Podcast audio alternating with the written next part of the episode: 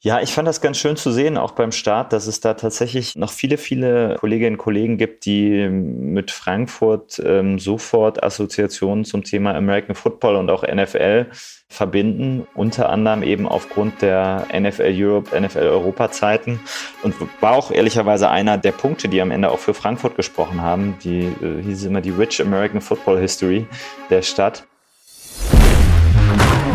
Touchdown Frankfurt. Football in the heart of Europe.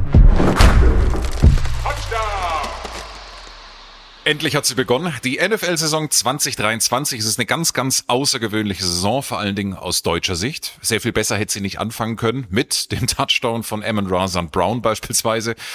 Und schon in wenigen Wochen geht's los. Dann wird's den doppelten Höhepunkt geben. Die Frankfurt Games. Die beiden Spiele in the Heart of Europe. In diesem Sinne, herzlich willkommen. Hello, liebe Leute. Folge 3 von Touchdown Frankfurt. Mein Name ist Jonas Friedrich. Ich darf in diesem Podcast mit sehr, sehr interessanten Leuten, mit sehr, sehr interessanten Gästen über die NFL im Allgemeinen sprechen, über die Frankfurt Games im Speziellen. Wir hatten bislang beispielsweise schon Sebastian Vollmer zu Gast oder auch Jana Wosnitzer von der RTL-Crew. Das sind meiner Meinung nach zeitlos gute Gespräche, die ihr gerne nachhören könnt, beispielsweise beim Podcast-Anbieter eurer Wahl. In diesem Sinne herzlich willkommen zu Touchdown Frankfurt. Heute mit einem Mann, der beim Antritt seines Jobs Anfangs 2022 auf einen, wie er selbst sagt, schnell fahrenden Zug aufgesprungen ist. Er hat einen der interessantesten und coolsten Jobs, die es im American Football aus deutscher Perspektive gibt. Er ist der General Manager von NFL Germany, gewissermaßen das Gesicht, das Deutsche der NFL und heute vor allen Dingen die Stimme. Herzlich willkommen, Alexander Steinfort. Vielen Dank für die Einladung. Jetzt hat sie endlich begonnen, die NFL-Saison 2023. Wir sind in Woche eins, die liegt hinter uns. Wie hast du das erste Wochenende der NFL verbracht? Also ganz ehrlich, eine längere Zeit im Zug. Wir haben ja am Sonntag unser größeres Event auch in Frankfurt gehabt. Hatte das natürlich fest im Kalender verankert und die Deutsche Bahn hat mir leider einen Strich durch die Rechnung gemacht. Ich saß ich glaube, insgesamt dreieinhalb Stunden im Zug. Wollte es natürlich nach Frankfurt schaffen aus Düsseldorf, habe es aber nur bis Köln-Deutz geschafft und wieder zurück. Also insofern musste ich es mir dann aus der Ferne anschauen, aber der Rest des Teams war da. Ähm, sehr, sehr viel positives Feedback auch über diese tolle Veranstaltung in Frankfurt bekommen und ansonsten ja einfach viel Austausch gehabt natürlich. Ähm, viele, die auch angeklopft haben auch ähm, von NFL International, wie das erste Wochenende bei uns gelaufen sind und viel vom Fernseher, um einfach zu gucken, wie auch ja, die Medienproduktion, unser neuer Medienpartner etc., wie das alles funktioniert hat. Aber schön, dass die Saison wieder gestartet ist. Also zur Deutschen Bahn, warum soll es dir anders gehen? Das gehört, zum, das gehört zum Alltag. Dementsprechend, du hast auf dem Sofa dann gesessen, hast RTL geschaut, nehme ich an. Wie hat es dir gefallen und wie war das Feedback, das du so bekommen hast? Ganz genau, also RTL geschaut, The Zone geschaut, auch ein bisschen Game Pass geschaut, einfach um zu sehen, wie die Dinge jetzt funktionieren. Wir haben ja doch einiges geändert bei uns im Medien-Setup. War ich, waren wir zufrieden? Ja, total. Ähm, das war ja für uns eine durchaus große Entscheidung, auch mit einem neuen Medienpartner im Free-to-Air-Bereich in die Saison zu gehen viele Gespräche geführt, viele Pläne zusammen gehabt und ähm, jetzt war es endlich soweit, dass sag ich mal, nach diesem Soft-Start mit dem Draft und mit der Preseason das Ganze endlich voll ausgerollt worden ist. Und ja, wir sind total happy, freuen uns über die breite Berichterstattung, glauben, dass wir da gemeinsam ein sehr, sehr gutes Produkt am Start haben mit ganz unterschiedlichen Gesichtern, äh, ganz unterschiedlichen Zielgruppen, die wir versuchen damit abzuholen. Insofern sehr zufrieden. Nach Frankfurt hast du es leider nicht geschafft. Ich kann dir sagen, war eine tolle Veranstaltung mit äh, ja, über 6000 Leuten, die im Deutsche Bankpark waren und äh, unter anderem ja dann auch mitgeguckt haben. Das zeigt ja schon auch, wie groß und wie kräftig die NFL mittlerweile in Deutschland ist. Was würdest du denn sagen? Wie mächtig ist das Thema mittlerweile? Beispielsweise als Fernsehsport kann man sagen, dass es sowas wie die Fernsehsportart Nummer zwei ist mittlerweile? Also was wir sehen jetzt auch natürlich durch unser neues Medienpartner-Setup, dass wir auf jeden Fall die Sportart sind, die am regelmäßigsten die größte TV-Reichweite bekommt. Also egal durch welche frei empfangbaren großen Sender man geht, es gibt nach dem Fußball keine Sportart, die mir jetzt zumindest über einen Saisonverlauf bewusst wäre, die so viel Exposure in den ähm, relevanten TV-Fenstern bekommt. Das Erfreuliche ist, dass wir es auch in den Einschaltquoten sehen, dass da unheimlich viel Interesse gibt, gerade bei der jüngeren Zielgruppe, die ja ansonsten recht schwierig vor den Fernseher zu bringen ist Wir halten uns da jetzt gar nicht so an Positionierungen oder vermeintlichen Positionierungen auf, aber sind damit sehr zufrieden, sehen, dass das Interesse wächst, denken, dass wir da mit zwei Spielen dieses Jahr in Deutschland mit den Kansas City Chiefs als Super Bowl Champion, den New, England Patriots und wer noch alles kommt, ähm, da auch eine gute Chance haben, das in diesem Jahr genauso fortzuschreiben. Äh, ich bin ein Footballkind der 90er Jahre. Also für mich war es lange, lange absolut unvorstellbar, dass die NFL oder American Football überhaupt mal so eine bedeutsame Rolle in Deutschland einnimmt. Was wäre denn deine Erklärung dafür, wie es und warum es zu diesem Hype, ist mal so ein blödes Wort, aber so lässt sich doch ganz treffend beschreiben. Wie kam es dazu und was ist das Erfolgsgeheimnis? Also ich glaube, es sind ganz unterschiedliche Faktoren, die da mit reinspielen. Natürlich zum einen, du hast gerade die 90er, die Nullerjahre kann man wahrscheinlich noch dazu zählen, erwähnt, die NFL Europe, die am Ende äh, ein ganz anderer Ansatz war als den, den wir jetzt, den die Liga jetzt fährt aber die natürlich trotzdem dafür ge gesorgt hat, dass es hier in Deutschland viele Fans gibt, viel Interesse am American Football. Das war ja damals der Versuch, eher über die Regionalisierung des Sports ähm, eine zweite Liga zu schaffen, europäische Liga, die eben als Sprungbrett in die NFL dienen kann. Das äh, hat am Ende vor allen Dingen in Deutschland funktioniert. Am Ende war es ja fast eine NFL Germany, wenn man anschaut, welche Teams am Ende noch dabei waren. Und sei es jetzt Frankfurt, sei es Düsseldorf oder andere ähm, Städte, da haben wir ja auch Zuschauerzahlen gehabt von 40.000 plus. Und das sehen wir heute noch, dass wir da auch ähm, ganz besonders stark verfolgt werden. Das ist die eine Seite. Die andere, dass in den letzten Jahren einfach unheimlich viele junge Zuschauer in den Sport reingekommen sind. Warum ist das so? Weil der Sport einfach anders ist und weil er, glaube ich, viele Dinge mitbringt, die vielleicht der ein oder andere dann vermisst. Ähm, da geht es um Wettbewerbsgerechtigkeit. Äh, da geht es darum, dass nicht immer zementiert ist, wer eigentlich am Ende um die äh, Meisterschaft spielen kann. Da geht es darum, dass vor Beginn der Saison eigentlich vollkommen unklar ist, wo es am Ende hingeht, ob äh, der Super Bowl Champion es überhaupt nochmal ins Finale schafft. Und, ähm, glaube ich, ganz wichtig äh, darüber hinaus, dass es eben darum geht, dass wir auch nicht nur von der Produktionsqualität, vom Fernsehbild, all das, was man dann am Ende auf dem Bildschirm sieht, ein tolles Produkt haben, sondern dass wir auch bewusst sagen, wir sind Entertainment, das leben wir, das wollen wir auch den Zuschauern im Stadion, aber auch vom Fernseher mitgeben. Und da ist die Halftime-Show beim Super Bowl natürlich das Sichtbarste, aber das ist für uns ja so viel breiter gestreut, was wir machen, ähm, wie wir das denken. Und da merken wir auch, dass gerade die jüngere Generation da einfach unheimlich viel Lust drauf hat. Jetzt hast du also im Grunde, ja, du hast es auch schon schön beschrieben gerade, ein sehr, sehr gutes, vielleicht sogar perfektes Unterhaltungsprodukt. Was macht denn jetzt der General Manager NFL Deutschland damit? Was ist deine Aufgabe eigentlich?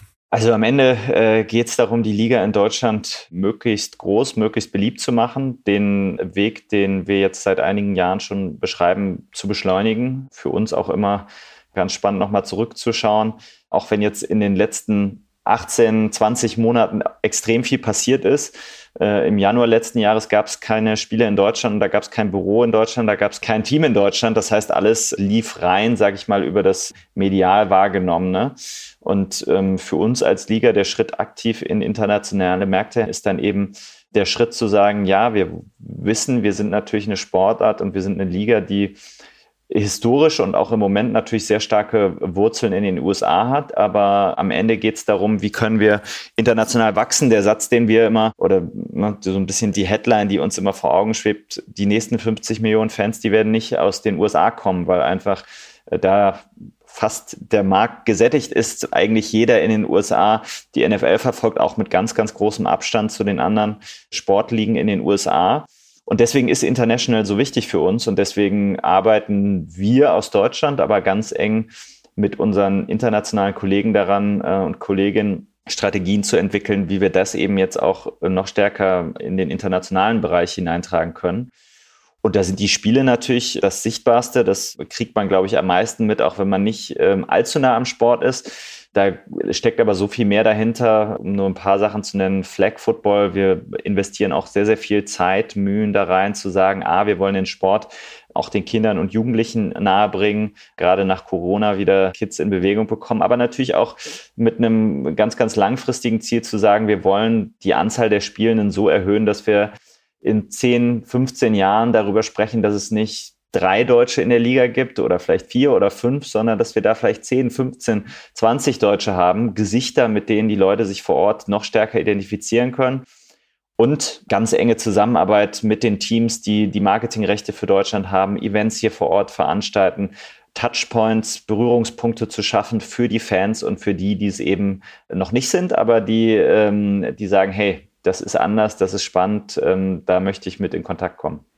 Wie groß ist, sagen wir mal, das deutsche Büro jetzt mittlerweile? Also wie groß ist dein Team?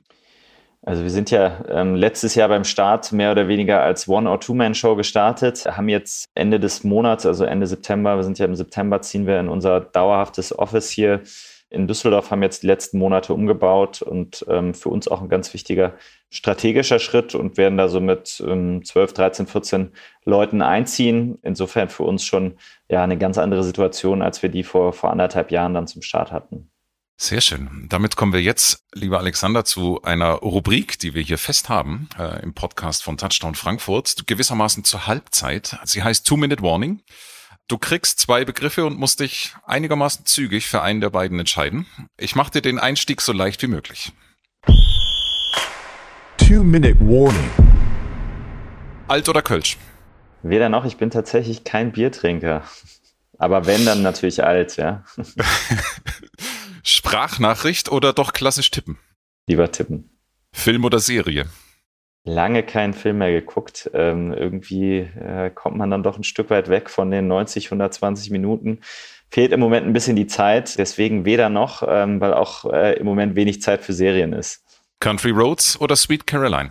Beides natürlich. Also nach dem letzten Jahr die beiden großen äh, sag ich mal, Deutschland-Hits innerhalb der NFL. Und das Witzige ist, dass das nicht nur für die Fans hier in Deutschland ein schöner Moment war, sondern dass das tatsächlich etwas ist, was auch international in der Liga, Liga Wellen geschlagen hat. Das ist ja gar nicht so üblich, dass es innerhalb der Stadien da diese Art von Stimmung gibt, ähm, die auch wirklich von den Fans und nicht so, so sehr dann aus dem Stadion-Setup kommt und ja immer noch Bilder, an die wir uns gerne in München zurückerinnern. Microsoft Teams oder Zoom? Als Microsoft-Partner äh, muss man natürlich sagen, Microsoft Teams.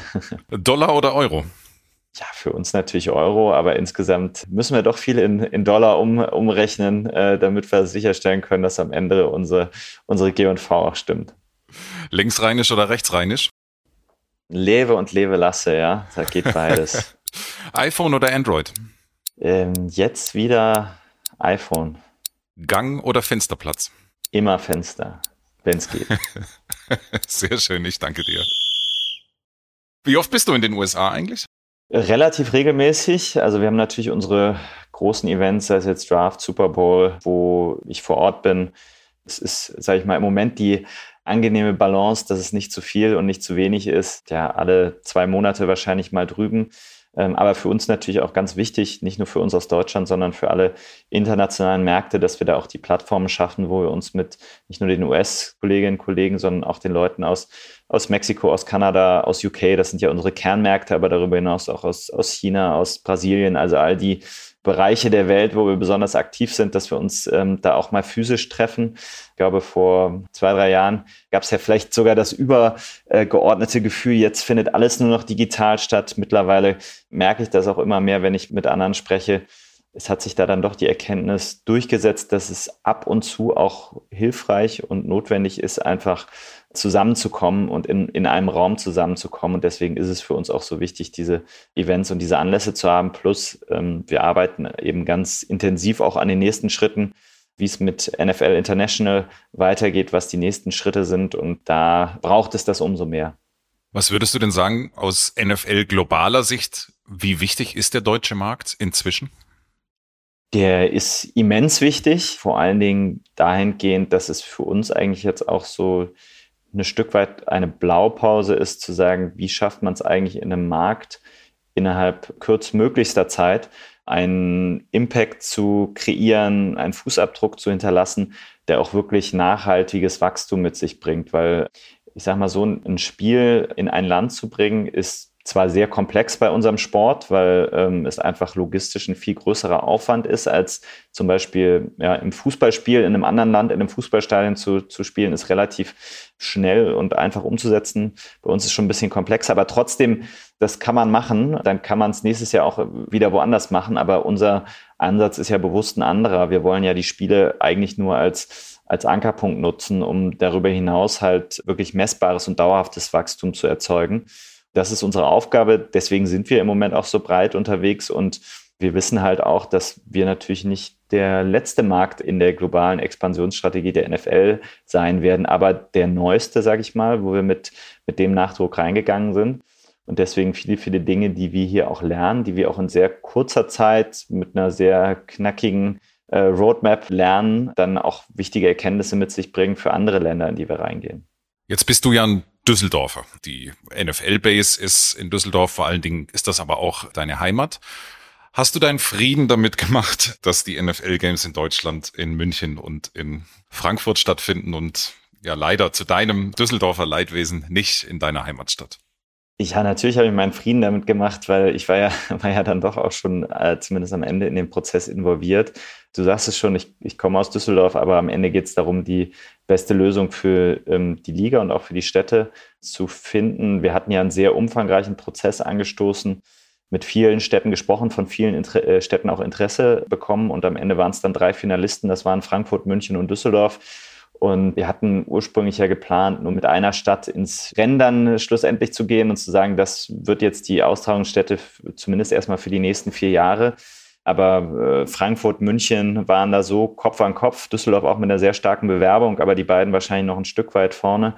Und weil wir eben auch nicht als lokales Phänomen gesehen werden wollen, sondern weil wir sicherstellen wollen, dass ja München, Frankfurt, äh, jetzt auch Düsseldorf, das ist einer der Gründe, warum wir hier jetzt mit dem Büro hingegangen sind, haben ja auch eine größere Partnerschaft mit der Stadt abgeschlossen, dass die alle auch das Gefühl haben, die NFL ist nicht nur im Fernsehen relevant, sondern auch vor Ort relevant, sind wir eben dann äh, zu dem Ansatz übergegangen, dass wir es dezentraler machen ähm, als in zum Beispiel Mexiko, als zum Beispiel in Großbritannien, wo wir auch ähm, Spiele spielen. Und da müssen wir sagen, sind wir bisher sehr äh, glücklich mit, ähm, weil wir merken, wenn man jetzt mit Leuten aus München spricht, eigentlich egal wer, äh, alle haben es mitbekommen im letzten Jahr, alle haben irgendwie überhaupt erstmal verstanden, was es bedeutet, die NFL in der Stadt zu haben.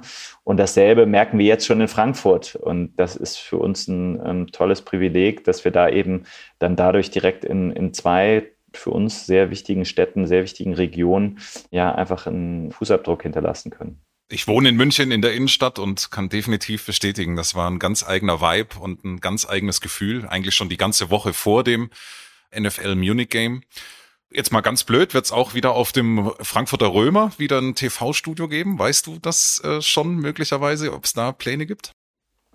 Ja, also wir sind ähm, sehr, sehr intensiv dabei, im Moment die gesamten Pläne zu finalisieren. Auch das ist ein sehr, sehr umfangreicher, komplexer Prozess mit öffentlichen Genehmigungen, mit ne, Kolleginnen und Kollegen aus den USA, aus England, der Stadt, äh, der Eintracht, die, mit der wir da auch sehr eng zusammenarbeiten. Wir werden es vor, vorab noch ähm, verkünden, was wir genau wo machen, aber ich glaube, was man jetzt schon sagen kann, dass es allein schon aufgrund der längeren Vorbereitungszeit, die wir jetzt in diesem Jahr hatten, es noch mehr NFL geben wird, wir noch enger auch mit den Teams zusammenarbeiten können, die hier vor Ort sind. Ähm, also mit den Chiefs und den Patriots spielen ja auch zwei Teams, die die Marketingrechte für Deutschland haben und deswegen auch ein gesteigertes Interesse haben, äh, im Markt zu aktivieren. Ja, das wird, glaube ich, dazu führen, dass sich die Fans auch schon freuen können auf tolle zwei Wochen in Frankfurt. Anfang November wird soweit sein, also am 5. und am 12. Das heißt, ein bisschen Zeit habt ihr noch, um äh, die, die Pläne zu finalisieren. Aber nimm uns doch mal mit, sozusagen, vielleicht in den Spielplanungsprozess. Ne? Wie, wie ist das gelaufen? Wie sind die Liga oder möglicherweise auch die Teams zu der Entscheidung gekommen, welche Spiele konkret denn dann nach Deutschland kommen? Ganz grundsätzlich ist das schon auch bei der Planung und Spieltagsansetzung ein unheimlich komplexer Prozess zu schauen, was passt, was ist umsetzbar, wo sind die Teams dazu bereit. Wir haben ja relativ wenige Spieltage im Vergleich zu anderen Ligen. Wir haben ja nur 17 Regular Season Games. Deswegen ist der sportliche, der kommerzielle Wert eines jeden Spiels umso höher. Und deswegen, und auch medial der Wert, äh, und deswegen wird so viel Zeit investiert in die Planung, auch mit unserem Scheduling-Team, mit dem Marketing, mit den Ownern, mit dem Commissioner, zu sagen, wie sieht eigentlich die Saison aus? Und da äh, gibt es Dimensionen, wie zum Beispiel, wechselt Aaron Rodgers jetzt noch? Wenn ja, was bedeutet das für das erste Spiel der Jets? Wann findet das in welchem TV-Fenster statt? Also es geht schon sehr auf eine ähm, granulare Ebene. Und das beginnt eben schon Monate ähm, früher. Und ähm, für uns der Startpunkt ist, dass wir ähm, glücklicherweise in einer Situation sind, wo wir viel Interesse von Teams bekommen, die sagen, wir wollen in Deutschland spielen. Wir haben gesehen, was da auch ähm, im letzten Jahr stattgefunden hat. Das waren die Chiefs, das waren die Patriots, die beide eben schon kurz drüber gesprochen, die Marketingrechte haben. Und dann ist klar, okay, wir wissen, gegen wen sie spielen. Also das ist ja dann relativ früh klar. Also zum einen Division, aber auch darüber hinaus, wer der Gegner in der kommenden Saison sein wird.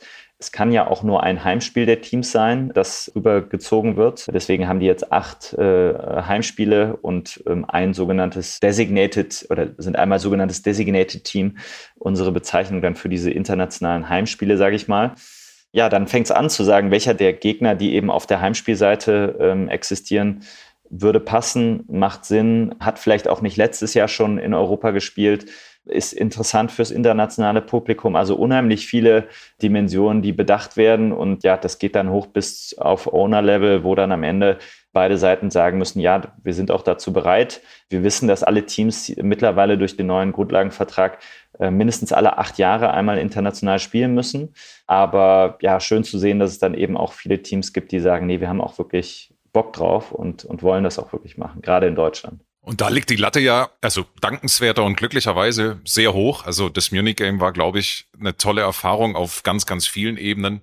Auf der emotionalen Seite, aber auch natürlich, was die Nachfrage rein angeht, beispielsweise an Tickets. Wie ist denn die Ticketing-Situation jetzt für die beiden Frankfurt Games? Das ein oder andere Mal schon gesagt, wir sind da natürlich auch von äh, nochmal total überwältigt worden. Wir waren zum Glück vorbereitet. Also die Website hat gehalten, aber wenn man dann die Zahlen sieht, die man dann auch als Screenshot direkt zugeschickt bekommt, ich glaube beim zweiten Spiel war es irgendwie vor dir in der Schlange sind 2.900.000 Geräte. Das ist schon verrückt. Ja, ich glaube, mit der Nachfrage sind wir wahrscheinlich dieses Jahr auf Ticketmaster weltweit das größte Event oder die größten zwei Events. Aber ähm, ja, einfach für uns natürlich auch Verpflichtung, umso mehr ähm, zu investieren und sicherzustellen, dass das wirklich auch für diejenigen, die da sind, aber auch diejenigen, die nach Frankfurt kommen werden, ohne Ticket, um einfach die NFL zu erleben, dass die einfach die bestmögliche Experience haben, dass sie wirklich das Gefühl haben, ich bin Teil einer, äh, eines tollen NFL-Events. Große, große Vorfreude.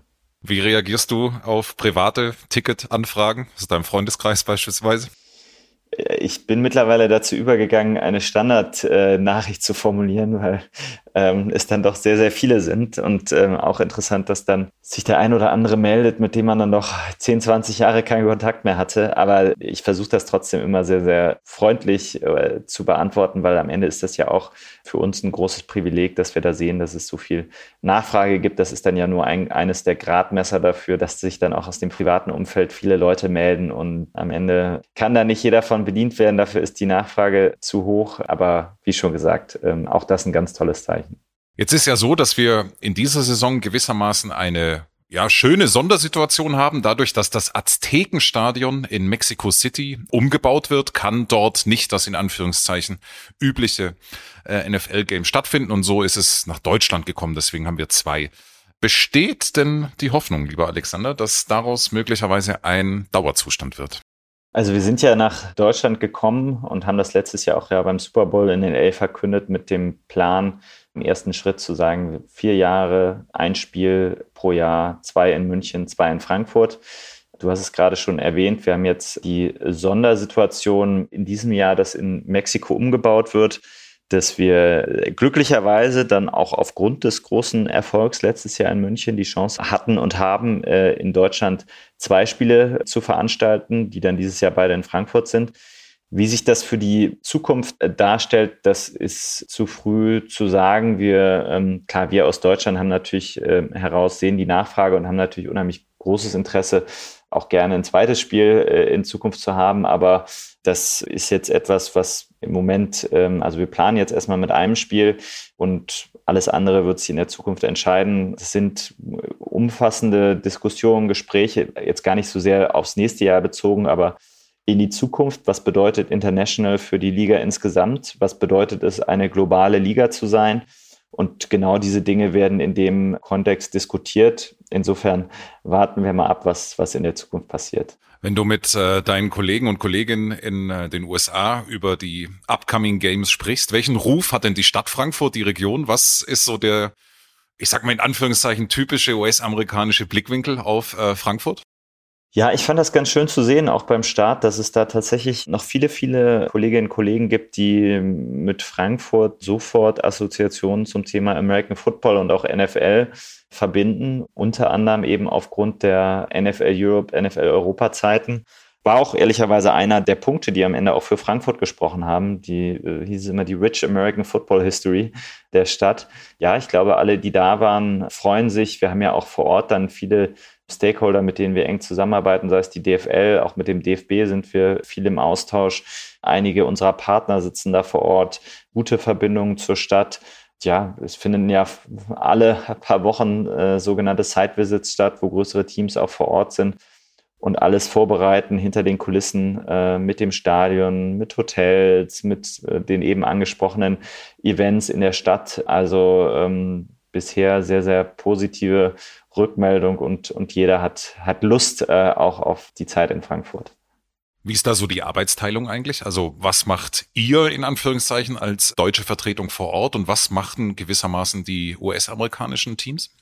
Also äh, im Endeffekt ist das eine große äh, Teamzusammenarbeit. Wir haben natürlich das Glück, dass wir uns gerade bei der ähm, Veranstaltung der Spiele extrem auf die Kolleginnen und Kollegen aus unserem Events-Team global europäisch verlassen können. Also ähm, es würde jetzt für uns auch gar keinen Sinn machen, zum Beispiel einen Head Groundsman einzustellen, der sich um die Rasenqualität kümmert in Deutschland. Ja, das macht bei einem, einem Spiel nicht Sinn, genauso wenig wie, ähm, dass wir jetzt hier ein eigenes großes Security-Team aufbauen würden. Es gibt so gewisse Funktionen, da haben wir einfach extrem viel Expertise in der Liga, die auch für die internationalen Spiele zuständig sind.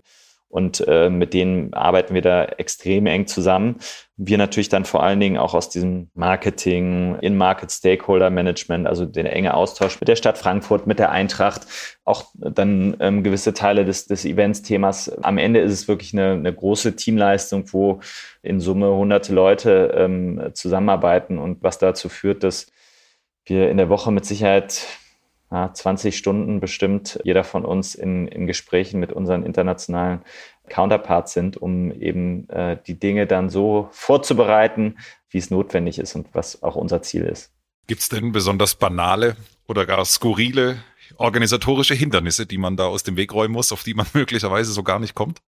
Es gibt schon immer mal wieder Themen. Ich glaube, das größte Thema ist, und das finde ich immer spannend, wenn das amerikanische Mindset, nenne ich es mal, auf vielleicht dann auch die ein oder andere Hürde der deutschen Verwaltung trifft. Das ist jetzt nicht auf irgendwie eine Stadt oder eine Region bezogen, aber da merkt man schon, dass es unterschiedliche Herangehensweisen an Themen gibt, was vielleicht auch die eine oder andere bürokratische Hürde anbelangt. Aber ähm, da sind wir sehr froh, sehr glücklich, dass wir so gute Partner an unserer Seite haben mit der Stadt Frankfurt. Aber das ist, ja, da könnte man jetzt noch tiefer einsteigen, aber ähm, das kann sich vielleicht der eine oder andere auch ausmalen. Du meinst, es könnte vielleicht ein bisschen schneller gehen oder, oder der, der, der Feuerschutz an der einen oder anderen Stelle? Egal. Ja, es, es gibt ja einfach Sachen, die vielleicht in den USA anders gehandhabt werden, wo man, muss man auch fairerweise sagen, wir dann auch so ein bisschen die äh, Übersetzungsleistung und jetzt gar nicht sprachlich, sondern eher inhaltlich für die Kolleginnen und Kollegen in den USA leisten und sagen, nee, passt mal auf, so funktioniert das in Deutschland wenn ihr das aus den USA so und so gewohnt seid, dann ist es einfach eine andere Herangehensweise. Aber immer wieder spannend zu sehen, wie dann auch diese Welten dann zusammenfinden und äh, es dann irgendwann Klick macht und ach, okay, so ist das in Deutschland und die anderen sagen, ah, okay, jetzt haben wir verstanden, wie es vielleicht in den USA läuft. Und das ist ja auch, das muss man ja auch sagen, vielleicht nochmal so als Randnotiz, das ist ja tatsächlich auch eines der übergeordneten Ziele und weswegen wir zum Beispiel so eng hier mit der deutsch-amerikanischen Community, die Generalkonsule, die Botschafterin, warum wir da so eng zusammenarbeiten, auch mit dem, mit dem US-Militär, mit dem deutschen Militär zusammen. Man sieht wirklich, wie zwei Welten, die sich vielleicht auch in den letzten Jahren an der einen oder anderen Stelle mal ein bisschen voneinander entfernt hatten, ganz fantastisch zusammenarbeiten, wie sie auch zusammen wachsen. Und das ist, äh, sag ich mal, eines der schönsten Dinge, die man dann entlang des Weges sieht und wo man auch sieht, was für eine Kraft der Sport auch haben kann. Gerade für mich als jemand, der das da sehr aktiv verfolgt hat, ähm, auch unheimlich schön zu sehen, was das für, für Auswirkungen haben kann. Total. Also ich, ich war letztes Jahr beim Munich Game als Zuschauer und musste wirklich sagen, eins der großen emotionalen Highlights für mich war die Hymne weil ich das als so eine Art deutsch-amerikanischen Freundschaftsmoment auch irgendwie empfunden habe. Wie ging es dir da auf der Tribüne? Ja, wie du sagst, also auch das natürlich ein, ein, sehr schöner Moment. Ich, man kennt ja auch ansonsten die Bilder, wo so etwas gerade in Deutschland auch mal negativ begleitet wird. Und da treffen sich auch wieder zwei Welten. In den USA äh, ist es ja genau das, das Gegenteil. Und ich fand das auch sehr, sehr schön und sehr emotional zu sehen, wie zum einen die Hymne eines, eines anderen Landes, der USA, sehr, sehr positiv begleitet wird, aber wie es dann auch keine Pfiffe für die deutsche Hymne gab, sondern die Leute da auch wirklich sehr andächtig standen, zum Teil mitgesungen haben. Das ist ja jedem selbst überlassen, aber ich hatte auch das Gefühl, dass da viele Leute sich davon haben dann berühren lassen, mitgezogen sind und ähm, das eigentlich fand ich von vornherein schon zu so einer sehr freundschaftlichen Atmosphäre in, innerhalb des Stadions geführt hat. Ich versuche mir jetzt gerade noch vorzustellen, wie es in Deutschland ankommen würde, wenn im entscheidenden Moment dann noch ein Eurofighter übers Stadion fliegt. Ist das äh, denkbar oder geht da jetzt meine Fantasie mit mir durch? In London haben wir es ja schon ähm, jetzt häufiger gehabt. Das erste Mal im vorletzten Jahr. Lassen wir uns mal überraschen. okay, sehr schön. Jetzt hast du mich und uns möglicherweise neugierig gemacht. Auf den 5. November und auf den 12. Äh, dann wird es soweit sein, die Chiefs gegen die Dolphins, die Patriots und die Colts, äh, die werden uns in Frankfurt im Deutsche Bankpark begegnen. Ich danke dir bis hierhin schon mal an dieser Stelle, aber natürlich gibt's ein abschließendes Two-Minute-Warning. Two-Minute Warning. Das, Alexander, ist jetzt dein Game-Winning Drive. Du darfst dir aus deutscher Sicht, wir springen jetzt schon so ein bisschen in die Zukunft, die NFL-Saison 2024 malen. Wie sieht die in deiner idealen Welt aus? Also in meiner idealen Welt würde sie natürlich aussehen mit äh, nochmal einer deutlich höheren Anzahl an deutschen Spielern in der Liga, einem deutschen Quarterback. das ist aber, weiß ich selber, ein äh, etwas hochgegriffener äh, Wunsch für das nächste Jahr. Deswegen hätte ich das fast auf das Jahr 2033 mal vordatiert. Ich sag mal, wenn wir jetzt nur ein Jahr in die Zukunft schauen, hoffen wir, dass wir zurückblicken und sagen, Mensch, das waren zwei fantastische Spiele in Frankfurt. Wir haben wieder mehr Leute für die NFL begeistern können, wieder mehr Leute ähm, an den Sport heranführen können. Wir sehen, dass ähm, der Sport immer weiter beliebt wird bei, bei Kindern, dass unser Flag-Programm wächst, dass Flag Football olympisch geworden ist. Das ist ja auch eine strategische Initiative, an der wir als Liga ganz eng mit dem Internationalen Footballverband zusammenarbeiten, dass es bei LA 2028 Flag Football als olympischen Sport geben wird und dass wir uns wieder auf äh, äh mindestens eine tolle Partie in Deutschland freuen können. Das ist so der, der kurzfristige Blick und dann, ja, gerade schon mal so ein bisschen scherzhaft angeklungen, gibt es natürlich viele Initiativen, von denen wir wissen, dass die erst ihre Früchte in, in einigen Jahren tragen werden, ähm, als Liga insgesamt, aber auch für, für uns in Deutschland. Immer die Mission, wie schaffen wir es, mehr Local Heroes zu schaffen, wie, wie schaffen wir es, mehr Athleten in die Liga zu bekommen. Da spielt sowas wie das International Player Pathway Programm, die äh, NFL Academy mit rein, aber auch dann eben am Grassroots-Ansatz unser, unser Flag-Programm. Also viele, viele Themen, an denen wir arbeiten und ähm, wo wir uns darauf freuen, dann auch in Zukunft hoffentlich noch mehr Deutsche in der Liga zu sehen. Wie du es von der Deutschen Bahn manchmal zumindest gewohnt bist, äh, bringen wir dich hier sehr, sehr pünktlich ans Ziel. Vielen lieben Dank für deine Zeit. Wir sind jetzt am Ende dieses Podcasts, dieser Folge Touchdown Frankfurt. Vielen lieben Dank, Alexander, und äh, wir sehen uns hoffentlich dann bald in Frankfurt. Dankeschön. So Leute, das war sie. Folge 3 von Touchdown Frankfurt Football in the Heart of Europe mit Alexander Steinfort. Ich hoffe, es hat euch genauso gefallen wie mir auch. Ich fand es sehr, sehr spannend, was er uns so zur Zukunft der NFL in Deutschland hat erzählen können. Würde mich darüber hinaus jetzt noch sehr, sehr freuen, wenn ihr erstens ein Abo dalasst auf dem Podcast-Anbieter eurer Wahl und uns zweitens auf diversen Social-Media-Kanälen folgt. Touchdown Frankfurt. Alles um die NFL im Allgemeinen und im Speziellen um die NFL Frankfurt Games. Soweit an dieser Stelle. Macht es gut und bis bald. Touchdown Frankfurt. Football in the heart of Europe.